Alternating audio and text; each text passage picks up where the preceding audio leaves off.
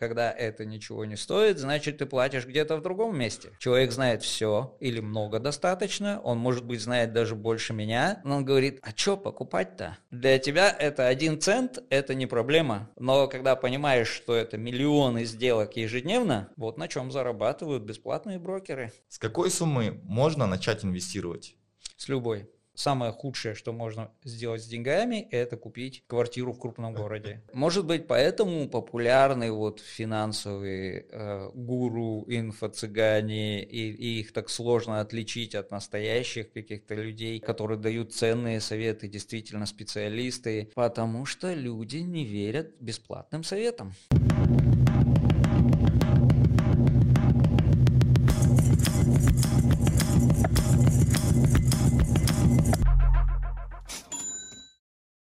Всех приветствую. Мы снова возобновляем наше интервью. Сегодня у нас в гостях э, Алексей. Алексей, приветствуем вас. Спасибо, что согласились э, присоединиться сегодня к нам.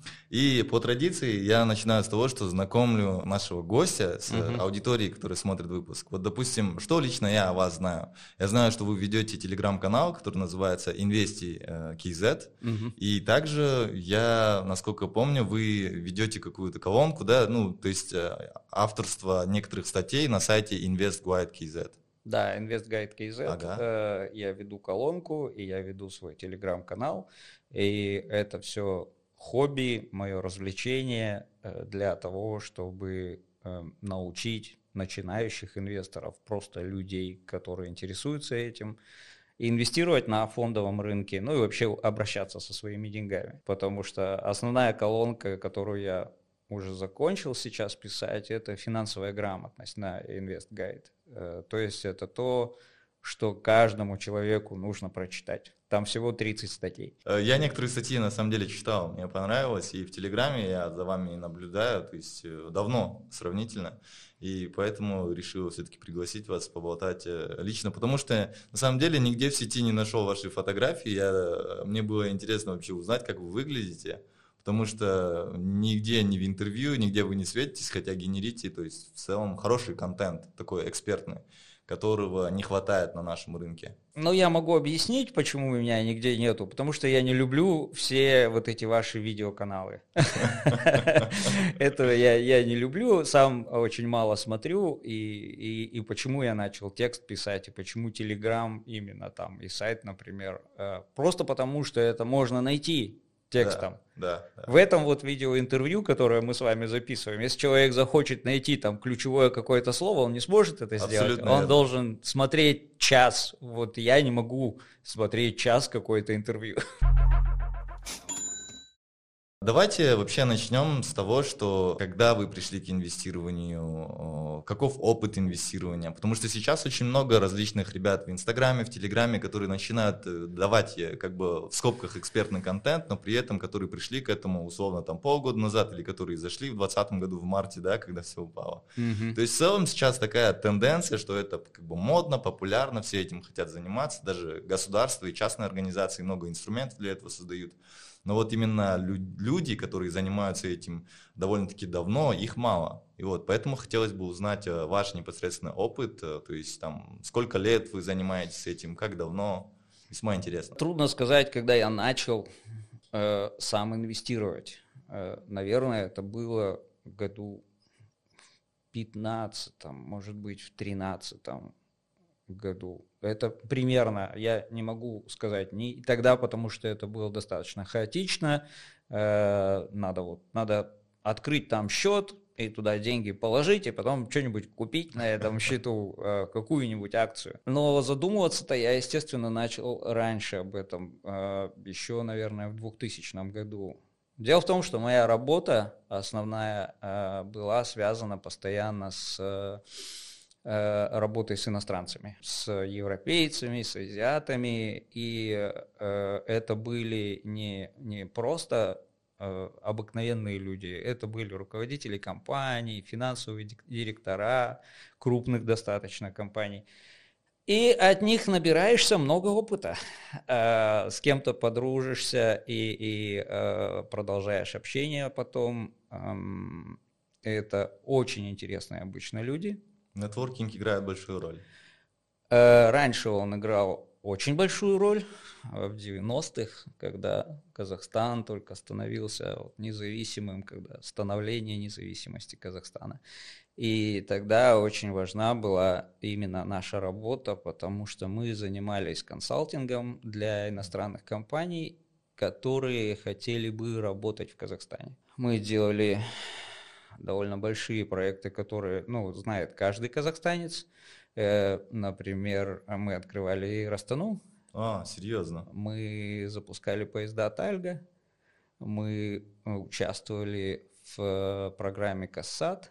Э, вы, получается, частично как работаете в сфере привлечения инвестиций, да, зарубежных инвестиций в Казахстан? В том либо... числе, но не столько инвестиций, сколько технологий, так Окей. скажем. Если э, возможно, к примеру, может хотя бы название должности, сферы, если вдруг, не знаю, если это не секрет. Не обязательно назвать какую-то конкретную компанию, где вы работали, но хотя бы наименование должности. Нет, компания называется United Council. Э, я руководитель этой компании. Есть э, партнеры еще у этой компании, это иностранцы, которые создавали ее изначально. Я руковожу ею в Астане. Но, по сей день? Э, по сей день, да, но эта моя деятельность заканчивается. Я объявил уже об отставке, и к концу этого года я прекращу эту деятельность. Okay. Ну вот, э, и поэтому, так как я общался, с, как я сказал, с руководителями, с директорами крупных компаний, которые умеют обращаться с деньгами, на Западе все-таки другая культура обращения с деньгами, э, не такая, как у нас. То есть люди начинают думать о пенсии с начала карьеры. Когда им 20-25, они уже задумываются о том, как нужно начинать откладывать и они начинают откладывать, к 30 уже практически у всех есть какой-то задел. Они вложили куда-то деньги. Э, конечно, там молодая семья, например, в Европе, э, скорее всего, купит дом большой сразу. И, но это, это делается не так, как у нас э, сейчас. У нас мало кто это делает. Покупается дом огромный, сразу рассчитывается он на большую семью, и он покупается практически навсегда. То есть люди э, мало путешествуют в Европе, передвигаются э, из города в город, они не переезжают, они там живут. И когда они покупают этот дом, это их начало э, инвестиций, это их пенсионный фонд. Потому что в итоге, когда они выходят на пенсию, этот дом продается, деньги эти э, считаются пенсионным фондом, и затем, соответственно, люди начинают их тратить. Вот оттуда берутся вот эти богатые пенсионеры, бабушки, которые ездят по всему миру, бабушки и дедушки, они прокатывают вот этот свой дом, в который инвестировали там в 25 лет. Интересная история. А вот, э, соответственно, если вы начали ориентировочно в 13-15, кто был вашим первым брокером? А, его уже не существует, он назывался Асыл Инвест которые стали Freedom Finance. Которых купил Freedom, э, и Freedom унаследовал меня как клиента, и э, недавно я от них ушел. Ага, окей. Э, весьма интересно, почему? Эм, я не могу сказать и подкрепить какими-то фактами, но мне не нравится Freedom. Хорошо, ответ принимается. Просто мне не нравится, как обслуживают клиентов, мне не нравится а, служба поддержки, мне не нравится сама платформа. Но, в общем, я не могу сказать, что это какой, какие-то факты, например, привести. Мне просто не нравится. Это мое сугубо личное мнение, и ничего против Freedom я не имею. Имею мнение, хочу озвучить, да? Да. Э, окей, принято. Вообще, в целом, именно проблема с тем, что как обслуживают э, в брокерских компаниях в Казахстане, она такая насущная, если честно. Потому что я лично, не знаю, звонил почти каждому брокеру в Казахстане именно в колл-центр, чтобы уточнить ту или иную информацию. И зачастую Наверное, ввиду того, что представители колл-центра сами не инвестируют или у них нет брокерских счетов, зачастую они дают не ту информацию, которую ты от них ожидаешь услышать. То есть, когда ты уточняешь какие-то такие да, детали, условно, по сделкам каким-то и прочим моментам, то они не обладают информацией, они сразу идут к какому-то старшему, и ты долго ждешь, когда они ответят. Это же проблема э, общая, наша проблема сферы обслуживания, розницы. Можно тратить миллионы на, и, наверное, миллиарды на маркетинг и продвижение, иметь гениальные идеи, но девочка на ресепшн может испортить все. Абсолютно согласен, да. И, и это общая болезнь, не относится к одному какому-то брокеру или к сервису какому-то. Э, это общая болезнь. Сервис работает хорошо, только когда в нем буквально несколько человек, они запустили этот сервис, сервис хороший, сервис нужный. Как только команда начинает расти и сами владельцы теряют контроль, над уровнем обслуживания, то все начинает разваливаться. Согласен, да, именно так. Поскольку непосредственно само взаимодействие, касание, условно, с клиентом проходит через них. Теперь мне интересно, к кому вы пришли? Кто ваш текущий брокер? Э, один ли брокер или их несколько? Местные или зарубежные? Э, для местного рынка Джусан и Халык. Два брокера у вас? Два брокера, потому что, ну, я все еще сравниваю. Это, я не знаю, это я полгода, может быть, пользуюсь обоими. Наверное, где-то так. Какое, чье приложение удобнее? А, я не могу сказать. Они одинаковые, наверное. Жусан мне пока больше нравится. Ну, потому что они пытаются там строить какую-то свою, как это сейчас называется, Экоси- экосистему. экосистему. Да, да, я да, думал, да. вы хотели сказать метавселенную. Почти. Да. Э, ну и я предполагаю, у Джусана больше перспектив. Халык все-таки э, очень неповоротливый банк. Ну, такая, у него есть такая э, известность. Но они догоняют тоже и стараются делать что-то удобное. Проблема у обоих – это э, недостаток инструментов. Согласен. Ну и, возможно, нюансы с комиссиями да, для розничных инвесторов с низким чеком входа. Кстати, я абсолютно против вот этой вот идеи, когда люди говорят, почему такие высокие комиссии, комиссии невысокие. Невысокие, я согласен с этим, на самом деле. Просто, видите, есть понимание того, что каждый с какой-то определенной суммой заходит, ежемесячно хочет инвестировать. Допустим, Джусан, кажется, 86 долларов, и если он хочет там ежемесячно вкладывать 100 долларов, то для него там 8-10% да, да, то есть да, селяется. да. Это, это вопрос комиссий, он на самом деле должен считаться в процентах, да? Да. Э, вы хотите что-то купить, но комиссия для этого 8,6 долларов или, ну, скажем, 10 даже, да, чтобы проще считать. Да. Если вы хотите, чтобы ваш процент был приемлем, то есть меньше одного, покупайте на тысячу. Покупайте на тысячу. Зарубежные брокеры. Для зарубежных, вот я уверен, что вы покупаете как бы зарубежные ценные бумаги. И какого брокера вы используете для зарубежных рынков? Я пользуюсь Saxo Bank очень давно, очень доволен и я считаю, лучше нет никого. В целом, просто популярное мнение исключительно там про Ameritrade и Interactive Brokers. Ameritrade, они уже недоступны для казахстанцев. А Ameritrade уже вычеркиваем. Interactive Brokers, э, мне чрезвычайно не, не нравится платформа. Э, неудобная. Неудобная, какая-то устаревшая, я не знаю, из позапрошлого века какого-то. Как э, говорят, not user-friendly. Да, да, да именно так, именно так. Э, Саксобанк лидер в этом, э, я его не рекламирую, и там вы когда читаете канал, я очень редко упоминаю, э, что я делаю сам. Окей. на самом деле. Поэтому есть представительство в Астане? В Астане нет представительства, но они навещают клиентов время от времени. Отлично. До пандемии они приезжали, по крайней мере, раз в год, иногда два раза в год. Люди, которые вещают, э, их имена на самом деле очень известны в инвестиционном мире, там Стин Якобсен, там Оли Хансен, э, они дают э, видео, интервью везде, Блумбергу, например, там всем крупным изданиям, и они лично лично приезжают. Шикарно. Они приезжают в Астану, в Алмату и собирают своих клиентов. Их немного, на самом деле, потому что Саксо Банк э, это довольно дорогое удовольствие. Если я не ошибаюсь, то минимальный вход от 5 тысяч долларов. От 10. От 10 тысяч долларов, верно. От 10 тысяч э, и комиссии около 10 долларов – это за, за сделку, за сделку. в месяц? Как за сделку. И 0,15% от капитала в год. Это дорого. Это дорого. По вот, международным рынкам, например, если смотреть, уже очень много есть бюджетных брокеров, необрокеров, э, различных брокеров, там, робоадвайзер. Они совсем ничего не стоят, например. Но когда, когда это ничего не стоит, значит, ты платишь где-то в другом месте. Где-то, ну, они э, как бы возьмут с тебя свою монету. Ты платишь спредом, разницей между ценой покупки и ценой продажи. Ты платишь неточным исполнением приказа, когда ты ставишь купить за 4,85, а тебе исполняется за 4,86.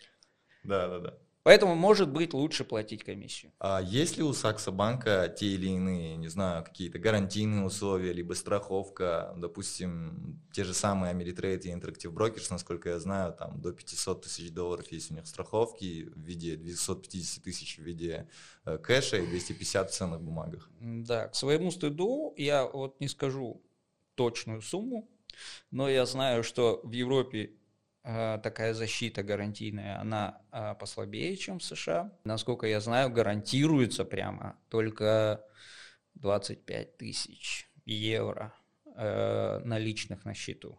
То есть они предполагают, что ты не держишь на счету наличные, а вкладываешь все в бумаги. Бумаги защищены, понятное дело. Uh-huh. Там банк Кастадиан, они хранят бумаги отдельно от самого брокера. Ну, как везде все. Вот вы сказали, что европейский брокер. Насколько помню, Саксобанк это Дания, да? Дания. Дания. Вообще, на самом деле, затронули интересную тему в отношении того, где что хранится и так далее. Вот, допустим, те же самые там, ну, будем откровенными, да, именно если говорить местных брокеров в Казахстане, не знаю, там топ брокеры это вот Freedom, да, самые популярные. Э, мы не говорим там про эффективность, удобство и так далее, про популярность. Mm-hmm. Freedom, Жусан и третий брокер, которого, вот, может, вы назовете сами, Халык. Халык. Окей, три брокера. Э, если э, мы инвестируем, просто этот вопрос очень часто прилетает в Инстаграме, в Телеграме, в Ютубе, в комментариях, хотя он неоднократно обсуждался, то есть такой избитый вопрос, я даже думаю, что позову представителей центрального депозитария, чтобы с ними это обсудить. Покупают они ценные бумаги на косе. Ценные бумаги хранятся где? В депозитарии. Здесь, в Казахстане. В Казахстане. Окей, условно через этих же брокеров они покупают ценные бумаги э, с других рынков, с Америки и так далее. Вот купили они Apple, к примеру, угу. или, э, или Spy. Где хранятся ценные бумаги? В таком же депозитарии, Но. либо в банке Кастадиане, э, хранятся эти ценные бумаги. Где конкретно, я не могу сказать. Больше того, это же только электронные циферки. Да, электронные циферки. Это, это же ничего. Также можно спросить, где Каспий, день, Каспий банк хранит мои деньги? Вот в телефоне.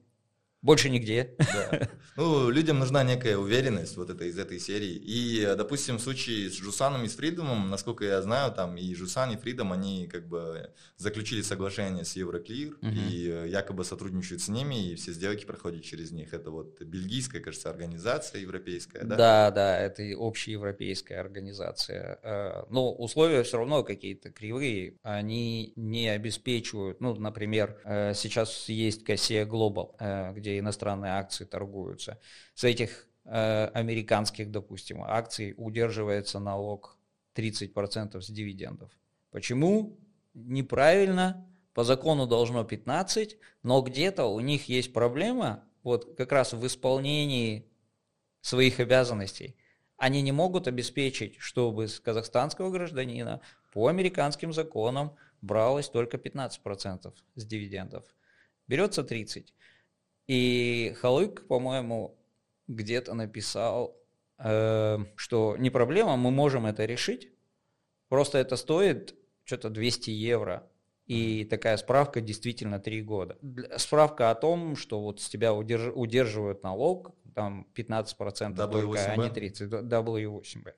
Почему-то у них это стоит денег. У всех, у наших брокеров почему-то это стоит денег. У любого иностранного брокера это не стоит ничего. Больше того, эта форма электронно подписывается, когда открываешь счет. Э, допустим, э, так как я веду YouTube канал, YouTube канал как бы тоже, тоже, да, YouTube платит. В рамках вот YouTube деятельности я ее отдельно подписывал, тоже без каких-либо проблем, никому не платил условно. Да. Просто получил консультацию, как это грамотно сделать, и провел сам самостоятельно в рамках YouTube деятельности даже, mm-hmm. не говоря о брокерских. Вот именно про Косе Global, если честно, очень интересно ваше мнение. Вот вообще, для чего это делается, насколько правильно, потому что эта тема на самом деле такая тоже избитая в последнее время во всех чатах спорят, где брать акции условно там на NASDAQ покупать их или здесь на косе брать. Есть как бы два основных момента, да, которые понимают а, основное большинство.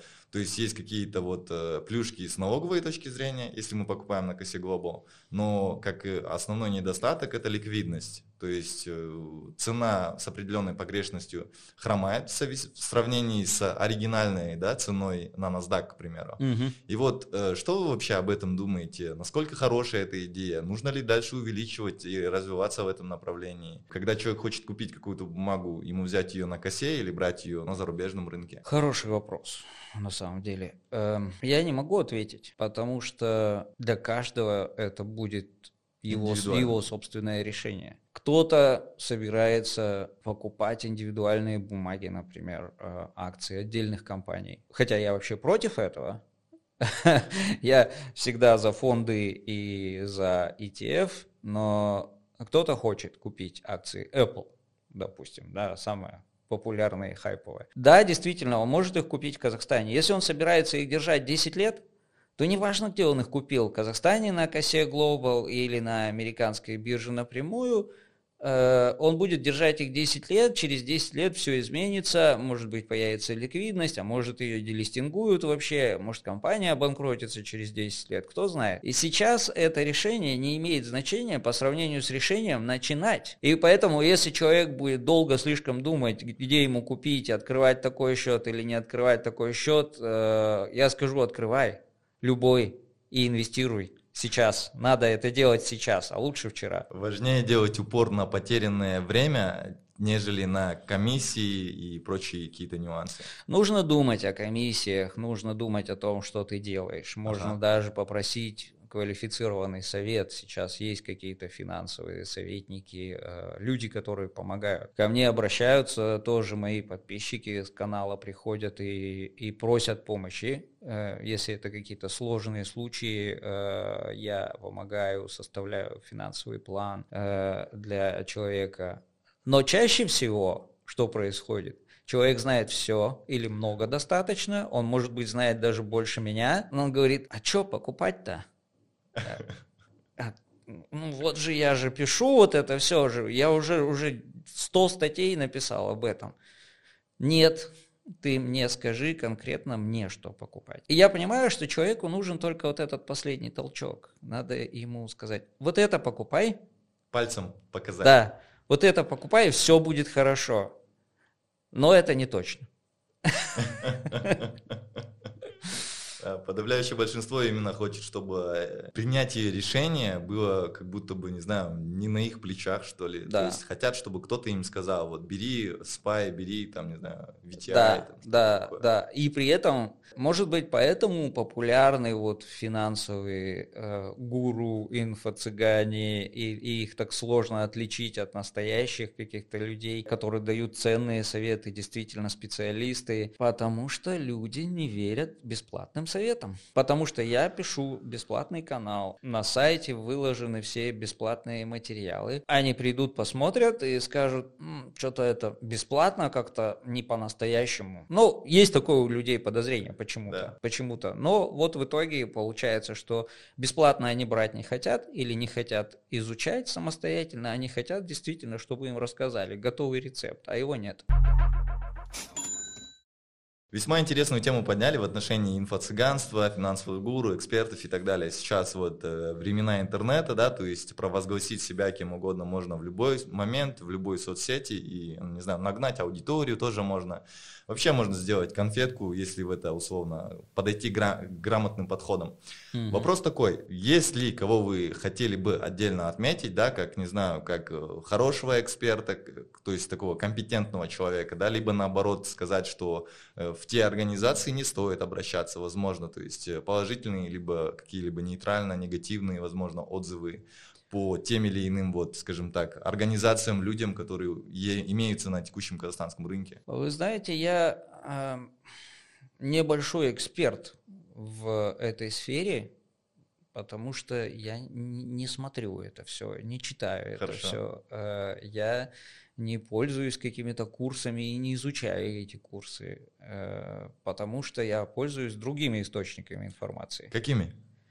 Простыми, англоязычными, общедоступными, Инвестопедия, Шикарный Bloomberg, э, все массовые такие вещи, э, Market Watch, допустим, на которых просто ежедневно публикуется море информации. И эта информация, соответственно, потом как-то у меня в голове перерабатывается и превращается в маленький телеграм-канал на русском языке, э, в котором я пытаюсь донести до людей э, важность инвестирования и как это сделать.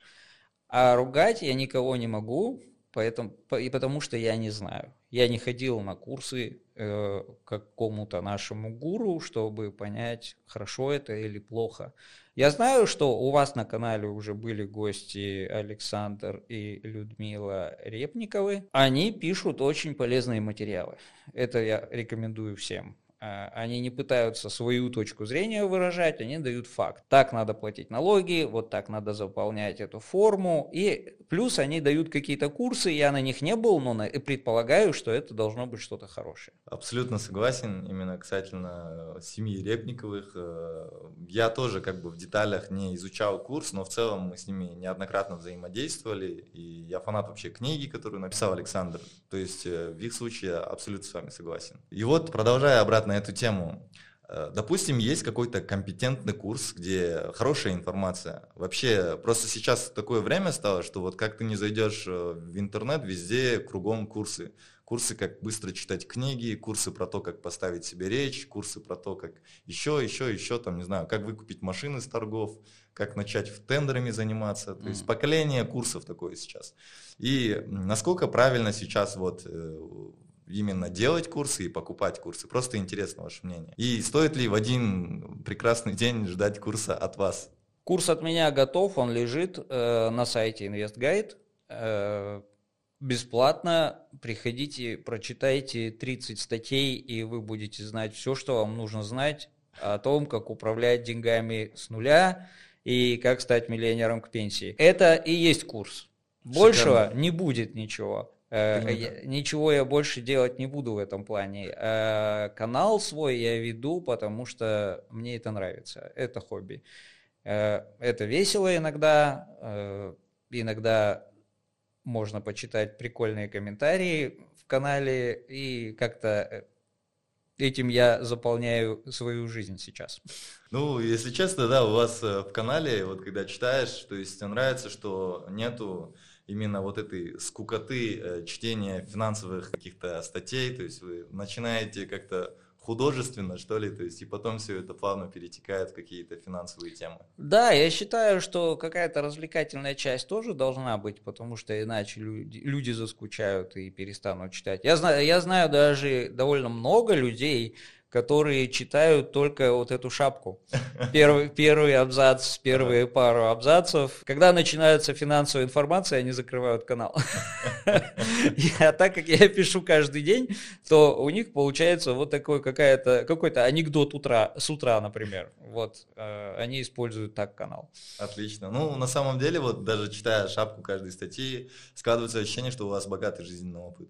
Э, да, наверное, я очень много путешествовал и по работе, и сам был в разных странах, общался с миллионом людей. Да, наверное, опыт широкий и большой, потому что мало кому дается такая интересная работа. Почему я э, работал на одном месте 25 лет, на одной должности, потому что каждый день было что-то новое. Сегодня надо ехать в Лондон и разговаривать об авиации, а завтра нужно быть в Мадриде и разговаривать о поездах, и потом в Италии о спутниках, в Сингапуре о школьных компьютерах и так далее. Поэтому и это все разные люди с разным опытом из разных стран, с разной культурой, менталитетом.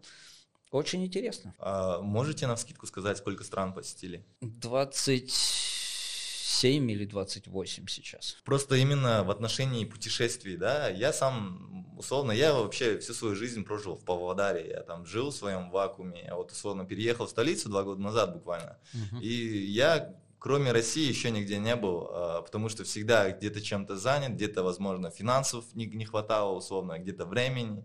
И вот, допустим, этот год я хочу активно там полетать, условно, посмотреть, тем более сейчас как бы уже не так все остро, да, с вирусом и так далее. И вот вопрос именно в отношении путешествий стоит такой. Человек э, решился инвестировать, он понял про финансовую грамотность, что нужно делать, и вот в этот момент э, он там, не знаю, тоже натыкается на какие-то статьи, да, различных блогеров-путешественников, которые говорят, что, ребята, надо обязательно путешествовать, там, не знаю, раз в год обязательно слетайте куда-то за границу, это поменяет ваше мышление, вы будете на мир смотреть по-другому. Вот, допустим, я, не знаю, побыл в Москве буквально недельку, я вернулся сюда, и у меня такое ощущение, как будто здесь как бы тишь да гладь, как будто да. вообще тишина да, и да, такая да. провинция.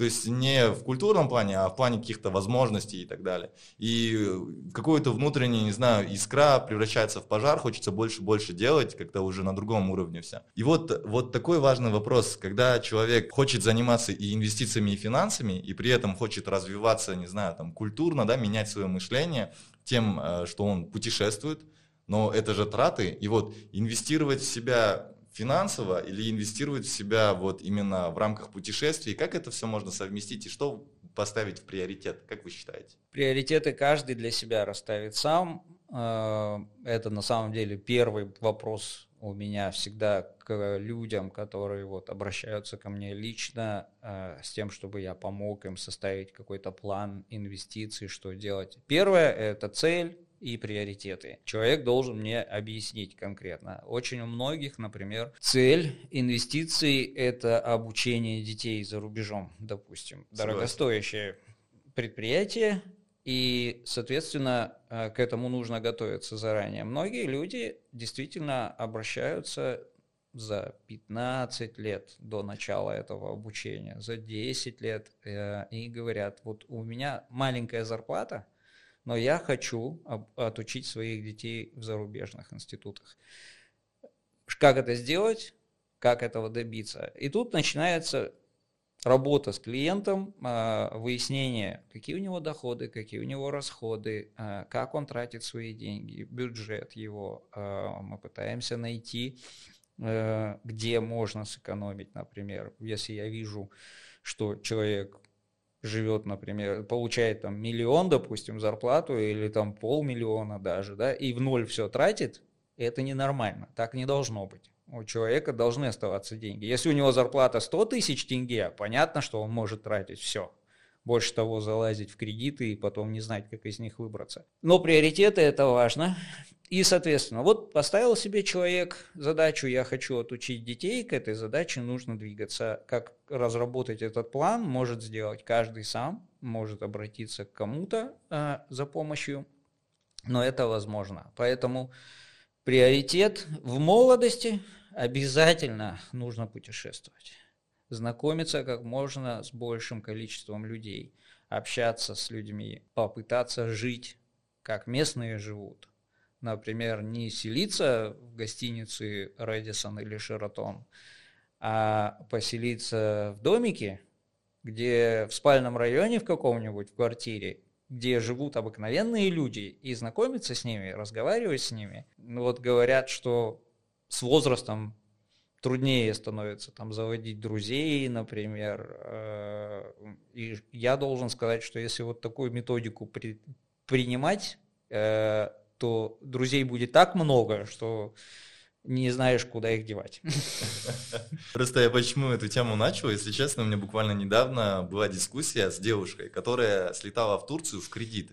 Угу. То есть она, э, у нее не было денег, чтобы слетать, но она хотела слетать. То есть это, не знаю, возможно, инвестиции в эмоции, да, либо что-то такое. Но она слетала в Турцию в кредит, то есть она взяла в кредит, э, поехала, слетала, находилась там, не знаю, неделю-две, вернулась и сейчас там в течение года будет расплачиваться с этой суммой. Вот э, вы сказали, что нужно начинать путешествие с молодого. А вот если делать это в кредит, это правильно или неправильно? Я вообще против кредитов. Я сам ими не пользуюсь. Я пользуюсь рассрочками. Сейчас это как бы возможно. И, кстати, и билеты на самолет, насколько я знаю, можно покупать так.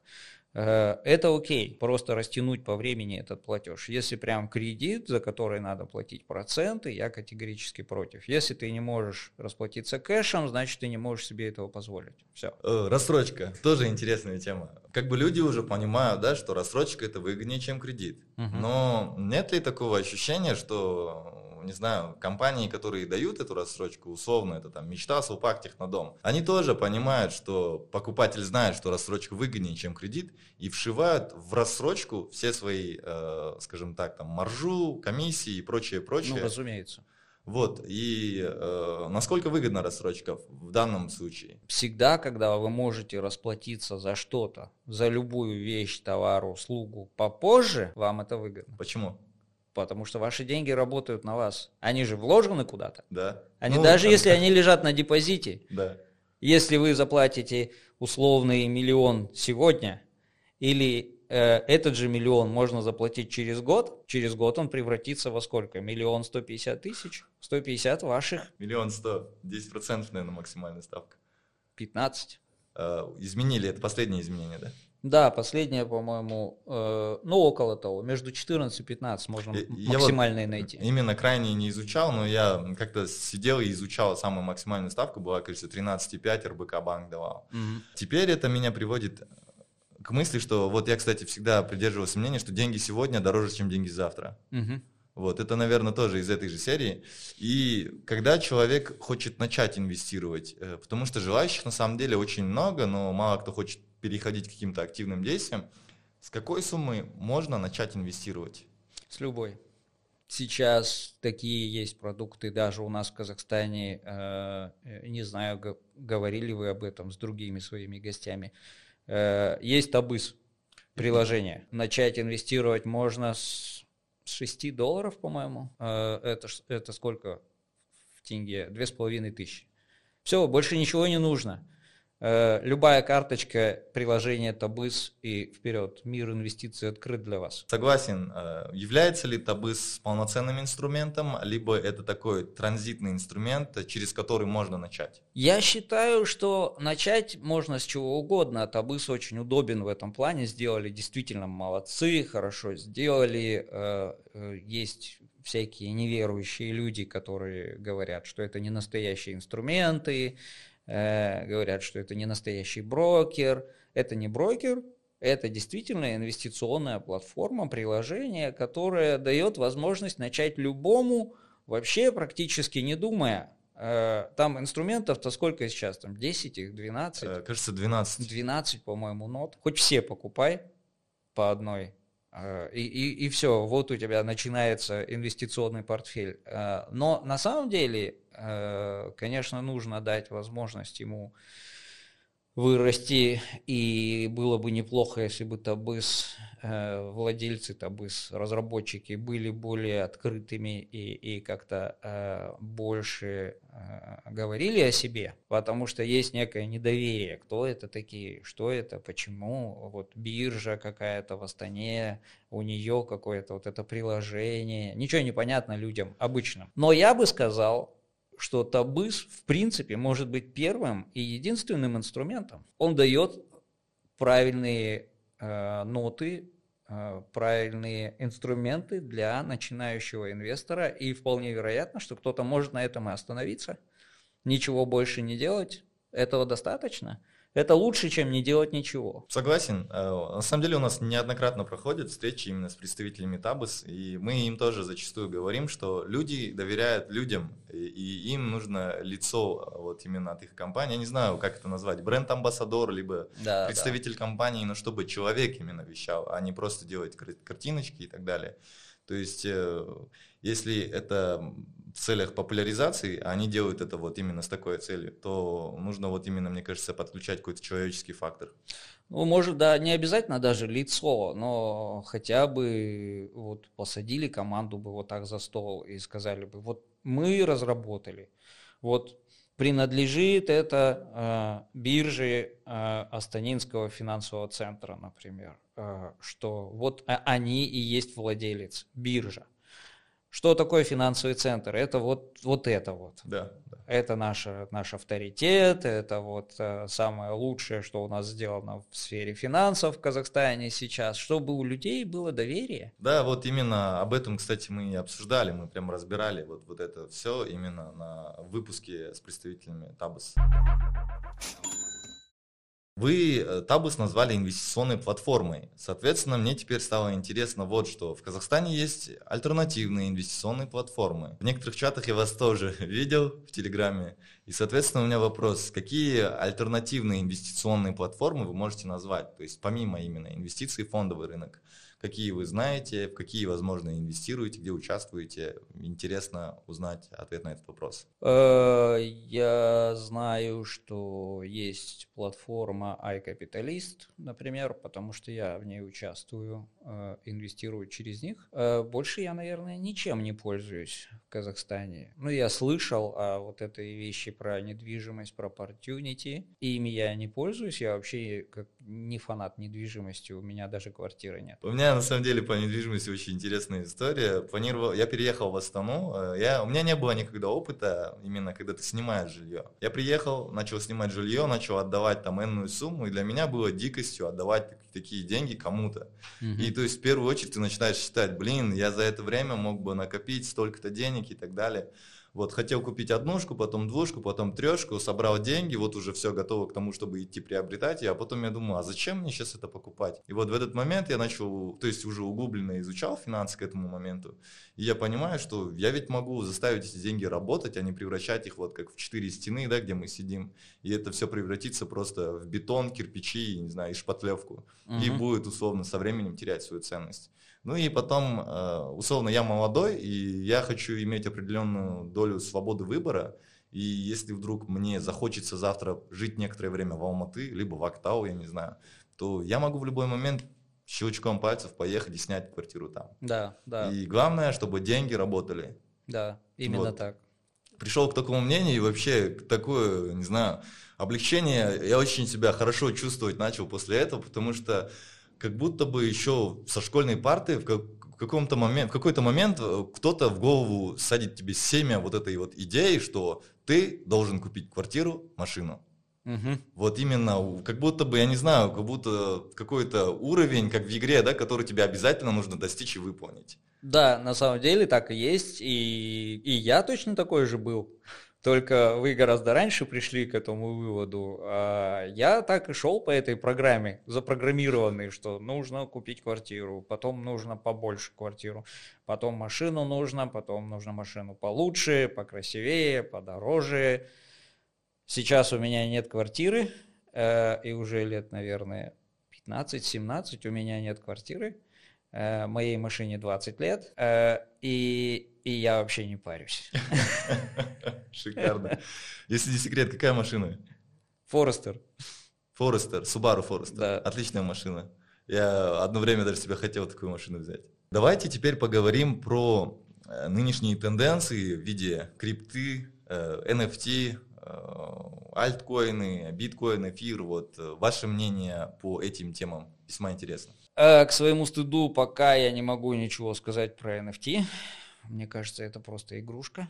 Э, но люди уже вкладывают миллиарды. Я консерватор, может быть, в силу возраста, а, может быть, просто склад ума такой. Э, хотя в биткоин я начал инвестировать давно. Не знаю, не помню в каком году.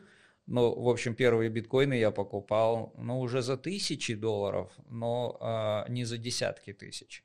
Ага, интересно, а, очень да, интересно. Э, наверное, между 2 и 3 до 5 тысяч долларов, когда был биткоин. Э, да, я начал туда инвестировать, но вышел из этого рынка, э, я не знаю, по-моему, на уровне около 20. Сейчас у вас нет биткоина? По ошибке у меня осталась очень небольшая доля там эфира, биткоина, где-то я ошибся, когда выводил и закрывал вот это mm-hmm. все. Э, и там было долларов 50, наверное. Сейчас они стали, превратились в 500, и, и, и я смотрю, ну пусть лежат вот там. А где вы приобретали э, биткоин, эфир? Потому что многие вот э, думают о том, где приобрести, где хранить, что с ними делать. Вот. И э, почему вы ушли, почему вы сейчас то есть, не рассматриваете биткоин как инвестиции? Я не говорил, что я не рассматриваю биткоин как ага. инвестиции, я не владею физически биткоином или монетами какими-то я не владею физически. Я предпочитаю инвестировать в крипту через фондовый рынок, то есть либо в компании, которые связаны с криптоиндустрией, э, криптобиржи, производители э, майнингового оборудования, ETF. А, окей. ETF, который привязан к э, криптопромышленности, например. Я даже тикер скажу, блок вот, шикарно. Блок. Нужен был тикет. Э, да. Или э, можно, конечно, отдельные покупать компании, но я сейчас этим не занимаюсь и, и никому не рекомендую э, делать такие ставки. Можно покупать просто ETF или э, ноты на биткоин, на эфир. Это все можно делать в рамках фондовой биржи. Но это зависит, конечно, от того, кому какие инструменты доступны. Какие, какие брокеры предлагают разные инструменты, э, из них нужно выбирать. А вы через кого покупали, продавали? Физический биткоин я не, не скажу через кого, не помню, как я покупал. Э, хранил я это просто на, на кошельке, на холодном кошельке. И не могу сказать, честно говоря, слишком давно это было, и я вышел из этого, мне нет необходимости хранить эту информацию. Но я инвестирую в крипту, да, через акции компаний. Вы говорили о том, что вот зашли в инвестирование в 2013-2015 году, да? Ну давайте возьмем хотя бы даже 15 год, то есть условно это вот 6-7 лет, да? Уже определенно пройденный путь есть, Угу. И хочется узнать, какую стратегию инвестирования вы придерживаетесь. То есть э, я очень много раз вот за сегодня уже услышал ETF, ETF, ETF. Да.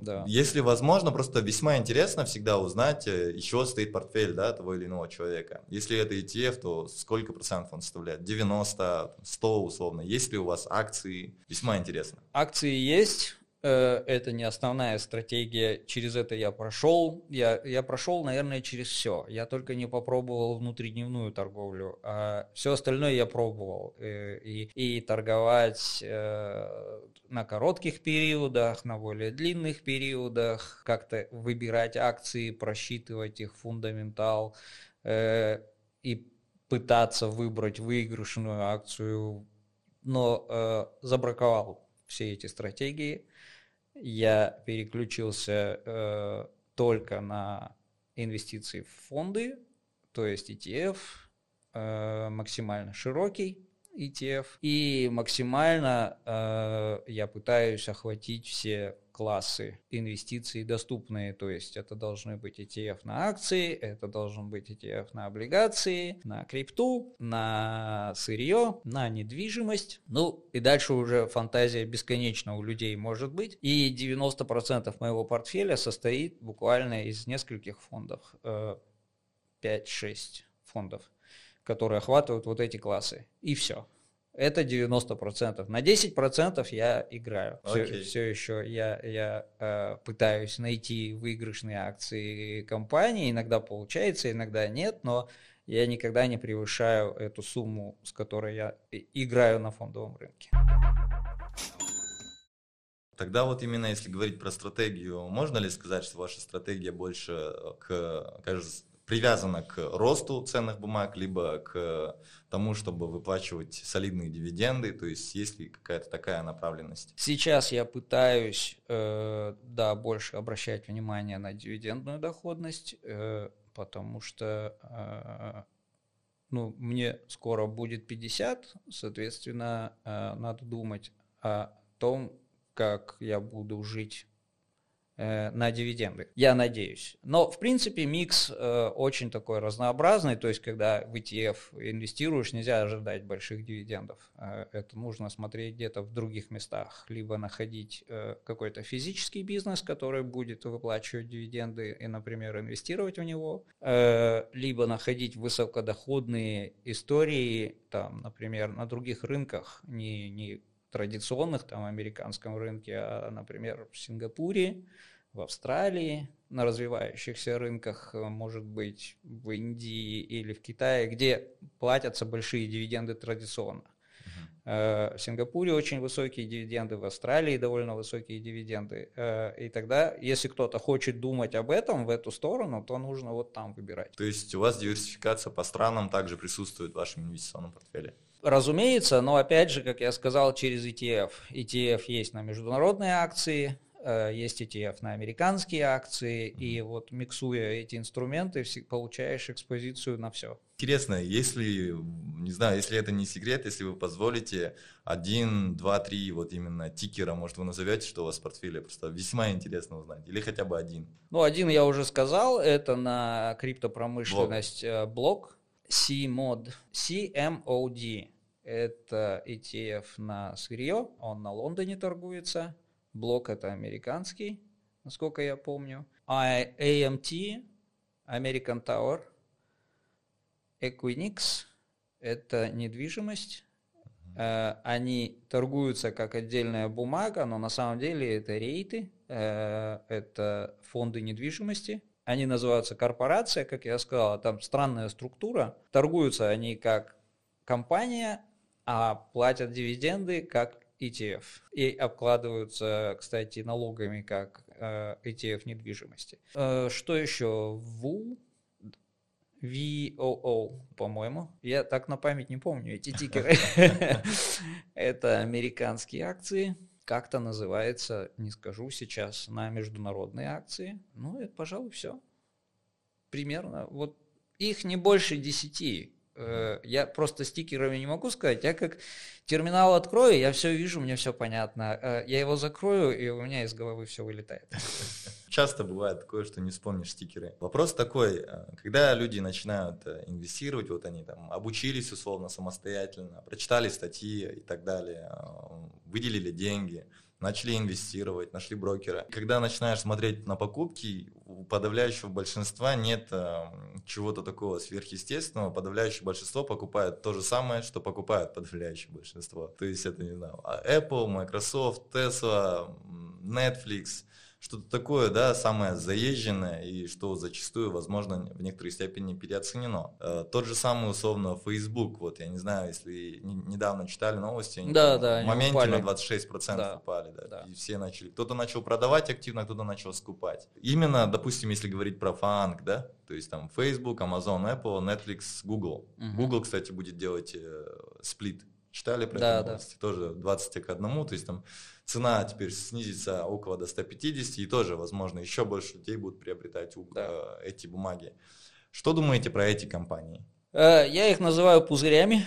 Я держал э, почти все из того, что вы перечислили, я держал с обвала 2020 года как индивидуальные акции и продал я вот в этом году. Потому что, ну, они все входят в соответствующие ETF, я просто хотел усилить позицию именно на росте. Сейчас это все акции пузыри, они все будут сдуваться в ближайший год, по крайней мере. Э, либо они будут очень плохо расти, либо они будут сдуваться. Все техи, все переоцененные акции, э, это просто механика, как работает экономика и биржа. Э, начинается рост процентных ставок в мире, весь мир будет потихоньку повышать процентные ставки, и по законам экономики переоцененные акции должны становиться дешевле. Я об этом подробно расписывал э, в канале у себя именно таким простым языком, не приводя особых формул.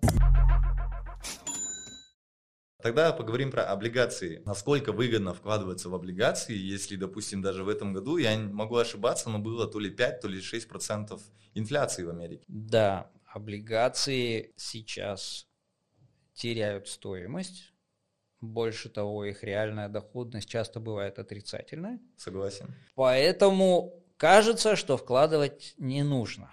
Ага. Но на самом деле нужно. Это Потому что это защитный инструмент, это, это классическая теория портфелей. Э, у вас должны быть облигации в портфеле. Потому что они либо движутся разнонаправленно по сравнению с акциями, либо они как минимум стоят на месте или теряют не такие большие деньги. Это защита, это как покупать страховку на машину. Да, она может не понадобиться, и потом вы скажете, что вы выбросили эти деньги на ветер. Но когда она понадобится, лучше бы она у вас была. Поэтому облигации должны быть в портфеле, может быть небольшая доля. Это зависит от возраста человека. А, если вам между 20 и 30, и вам может быть нужно там 10% облигаций, мне около 50, мне уже нужно процентов 40. Но у вас нет 40% облигаций. У меня есть 25, но это портфель в транзите находится сейчас. Э, акции, okay. он, он растет, эта доля растет. Хорошо. Можно ли рассматривать ETF как частично защитным инструментом? ETF защитный инструмент в плане диверсификации. Вы не вкладываете в отдельную акцию, вы вкладываете сразу в тысячи акций. Это да.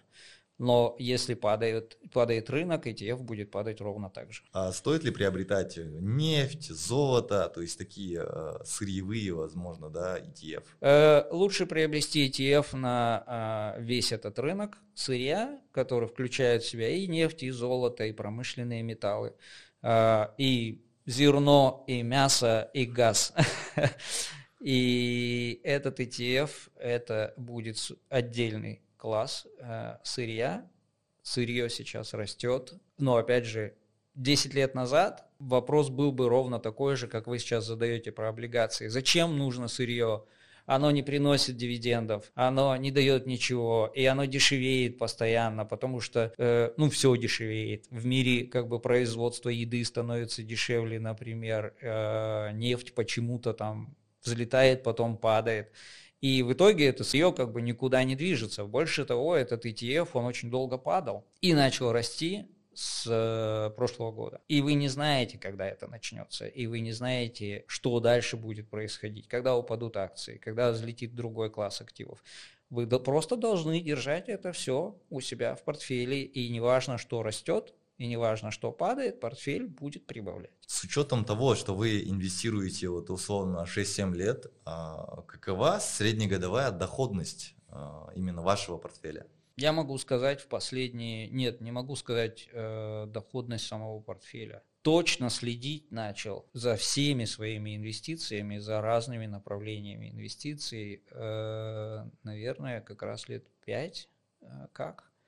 И за это время Э, примерно доходность держится в районе 9-10%, но это, как я сказал, на весь портфель инвестиций, не только биржевые инвестиции. Я инвестирую, э, инвестировал, по крайней мере, в стартапы. Например, я инвестирую номера в отелях. Ну и просто деньги могут лежать на депозитах разных, допустим. Согласен. И я говорю об... И даже я в это включаю свой пенсионный фонд в ЕНПФ. Это я считаю своим портфелем инвестиций. И биржевые инструменты в нем занимают порядка 50% только. А вот вы сказали про номера в отелях. Вот давайте, если мы возьмем все возможные инвестиционные инструменты, которые вы используете, уберем оттуда э, инвестиции в фондовый рынок, Э, крипту уберем и уберем iCapitalist. С этим мы знакомы. Uh-huh. И вы говорили, вот стартапы, номера в отелях. Что вот еще есть из инструментов? Э, весьма интересно, потому что люди всегда ищут разные варианты приумножения денег.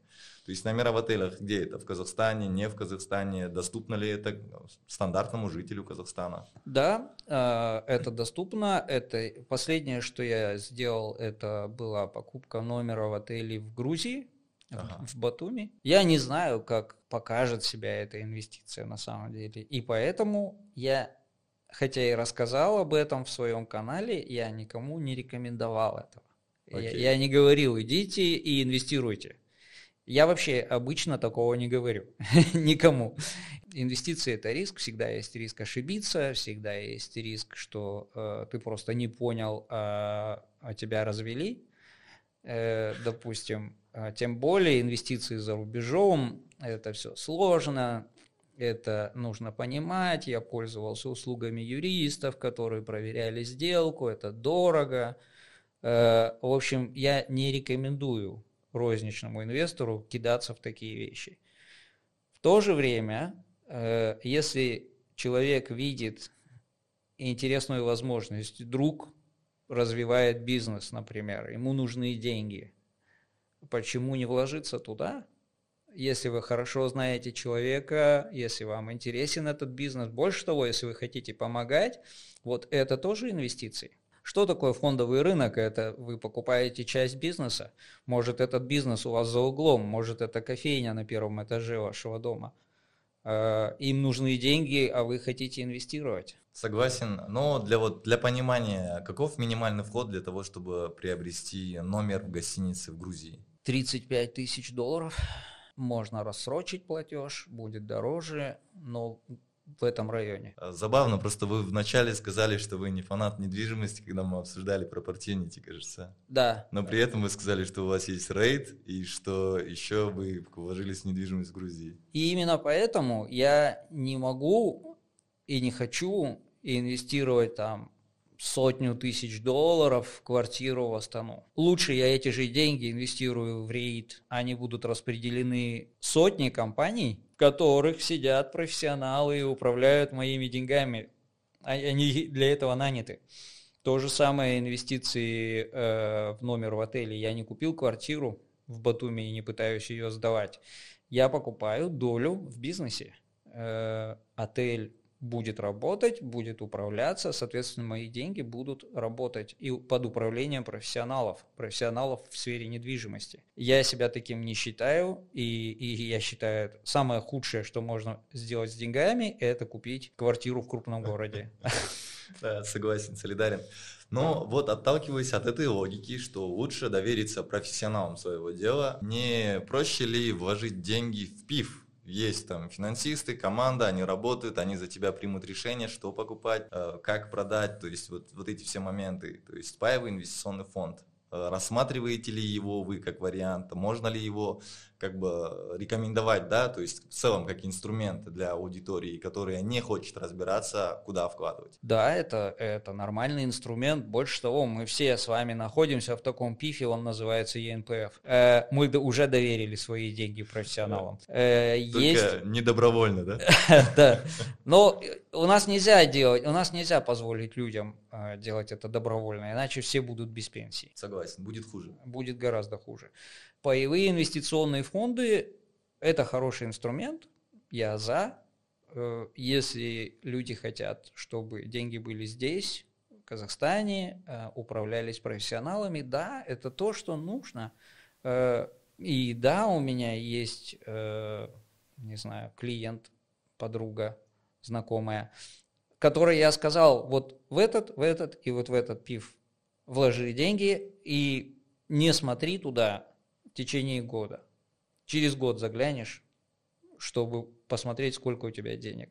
Больше ничего не надо делать. Предупредив при этом, что да, деньги, денег может стать меньше в какой-то период, но теоретически должно все вырасти. Оказываете ли вы услуги финансового консультанта, эксперта, то есть советника? Можно ли к вам обратиться? Вот условно, за, зачастую, чтобы именно принять вот это какое-то финальное решение, нужно услышать мнение человека, который давно условно в этом котле варится? На практике я это делаю, но я каждого предупреждаю, у меня нет профильного образования, э, я никогда не ходил, физически не ходил в университет экономический, э, я заканчивал э, какие-то виртуальные онлайн курсы обучения в американских университетах, в английских университетах. Я прослушивал лекции, так сказать, э, и проходил эти курсы для своего собственного образования. И поэтому я всех предупреждаю, я не финансовый советник, я не финансовый консультант. Если вы хотите, чтобы я для вас что-то сделал, я это сделаю. Тем более, если интересные случаи, когда там сложные ситуации финансовые у людей или вот такие амбициозные задачи, например, и они не уверены, что они с ними справятся, я говорю им в итоге э, по окончании этой работы, по составлению финансового плана, я говорю им, смогут они достичь своих целей или нет. Потому что, может быть, цели надо преуменьшить. Может быть, э, надо как-то найти подработку, чтобы достичь этих целей, в итоге где-то зарабатывать больше денег. Потому что, да, я могу с помощью разных инструментов просчитать предположительную доходность созданных этих портфелей, э, рекомендованных им, и предположить, сколько в итоге будет денег у человека к определенному времени, там, через 20 лет, например. Но это только предположение. Да, э, и любой финансовый аналитик будет говорить об этом. Это только предположение. Но вот я хочу донести до всех, что я ну, практически самоучка. У меня всегда есть такой комплекс, что я э, самоучка, и поэтому я не могу людям прям предоставлять услуги финансового советника. Я этого не делаю. Да, но при этом надо понимать, да, что тоже не всегда показатель наличия того или иного образования, что человек условно... По-моему, показатель результат, наверное. То есть такой весомый. Ну, это, не, это очень важно, чтобы у человека было профильное образование, профильный опыт, он чтобы работал в этом направлении, в этой сфере отрасли, да. Uh-huh. Но при этом вот я, наверное, чаще склоняюсь к мнению, что если есть результат, то это тоже дает, то есть такую же, условно, такой же фундамент хороший, который может, возможно, в некоторых кейсах даже покрыть то, что у человека нет профильного образования. При этом я это, знаете, сужу даже с точки зрения того, что я очень долгое время работал HR. Mm-hmm. То есть я именно занимался тем, что мы там, не знаю, принимали людей на работу, решали, кому дать повышение, решали, э, кому дать возможность вырасти в компании. И если взять какой-нибудь такой самый рядовой пример, есть слесарь, Э, э, он работает 5 лет, хорошо работает, к нему нет нареканий. И приходит условно выпускник с вуза, молодой, парнишка, который становится его руководителем-мастером. Угу. У него нет практического опыта, но он его руководитель.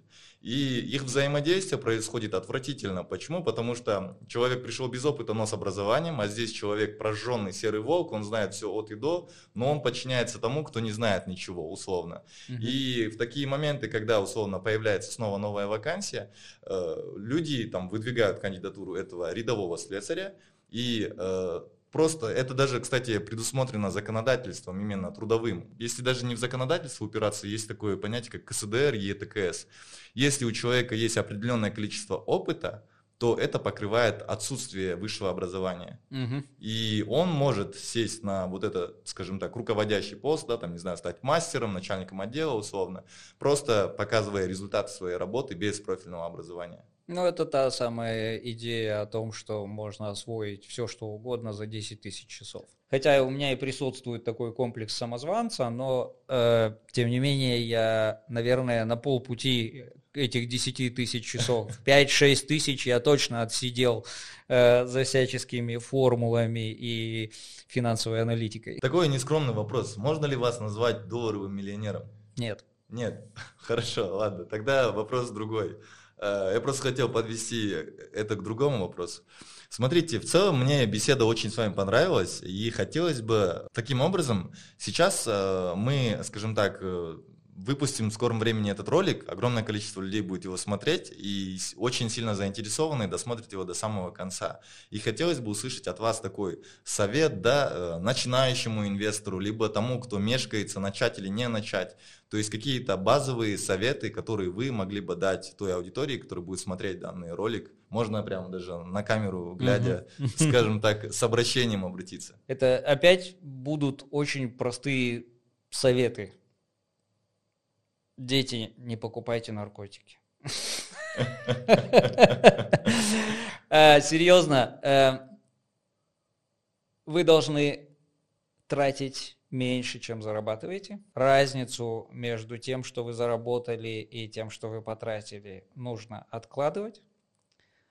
Сначала откладывать э, на подушку безопасности, на страховой фонд, если вдруг у вас случатся какие-то неприятности. Этот страховой фонд должен быть равен трем шести вашим ежемесячным бюджетам. После этого все, что вы откладываете, вы начинаете инвестировать. Инвестировать на пенсию либо на какую-то крупную цель, которую вы хотите достичь, э, не знаю, кругосветное путешествие, когда вам будет 50, или действительно пенсия, или домик у озера, или неважно. Это должна быть цель, измеряемая, если вы начнете инвестировать, скорее всего, это достижимая цель. Все. Тогда и самый крайний вопрос, есть ли те или иные книги, возможно, сайты, а нет, сайты мы озвучили, книги, какие-либо книги, которые э, вы рекомендовали бы прочесть? Я бы сказал, что читать нужно все, что попадается в руки, на самом деле. Я не могу рекомендовать отдельные книги, потому что э, я сам прочитал их не так много, именно вот специализированных книг, которые нацелены на инвесторов. Я как-то проскочил этот этап. я как-то перешел сразу к финансовым университетским курсам, в которых было там не до книг, там, э, там рассказывали, как работает экономика и почему акции растут, а в это время облигации падают, и вот давали миллион всяких формул. То есть я перешел сразу же к более сложным вещам. И такие книги для там, розничного частного инвестора я практически не читал. Но, э, как я сказал, все, до чего можете дотянуться, читайте. Я, когда пишу затравки в свой, к своему, к постам в своем, в своем канале, кто-то может воспринимать это шутками, но очень часто это на самом деле мой жизненный опыт. На самом деле меня действительно, по-моему, в третьем или в четвертом классе выгнали из детской библиотеки, потому что я все прочитал. Это серьезное заявление. Да, меня бабушка отвела во взрослую библиотеку и зарегистрировала вместе с собой, потому что в той мне было уже нечего читать. Я жил когда в Павлодаре, а, я учился в городе, но жил в поселке. И чтобы добираться в поселок, э, мы использовали автобус, да, который шел по расписанию.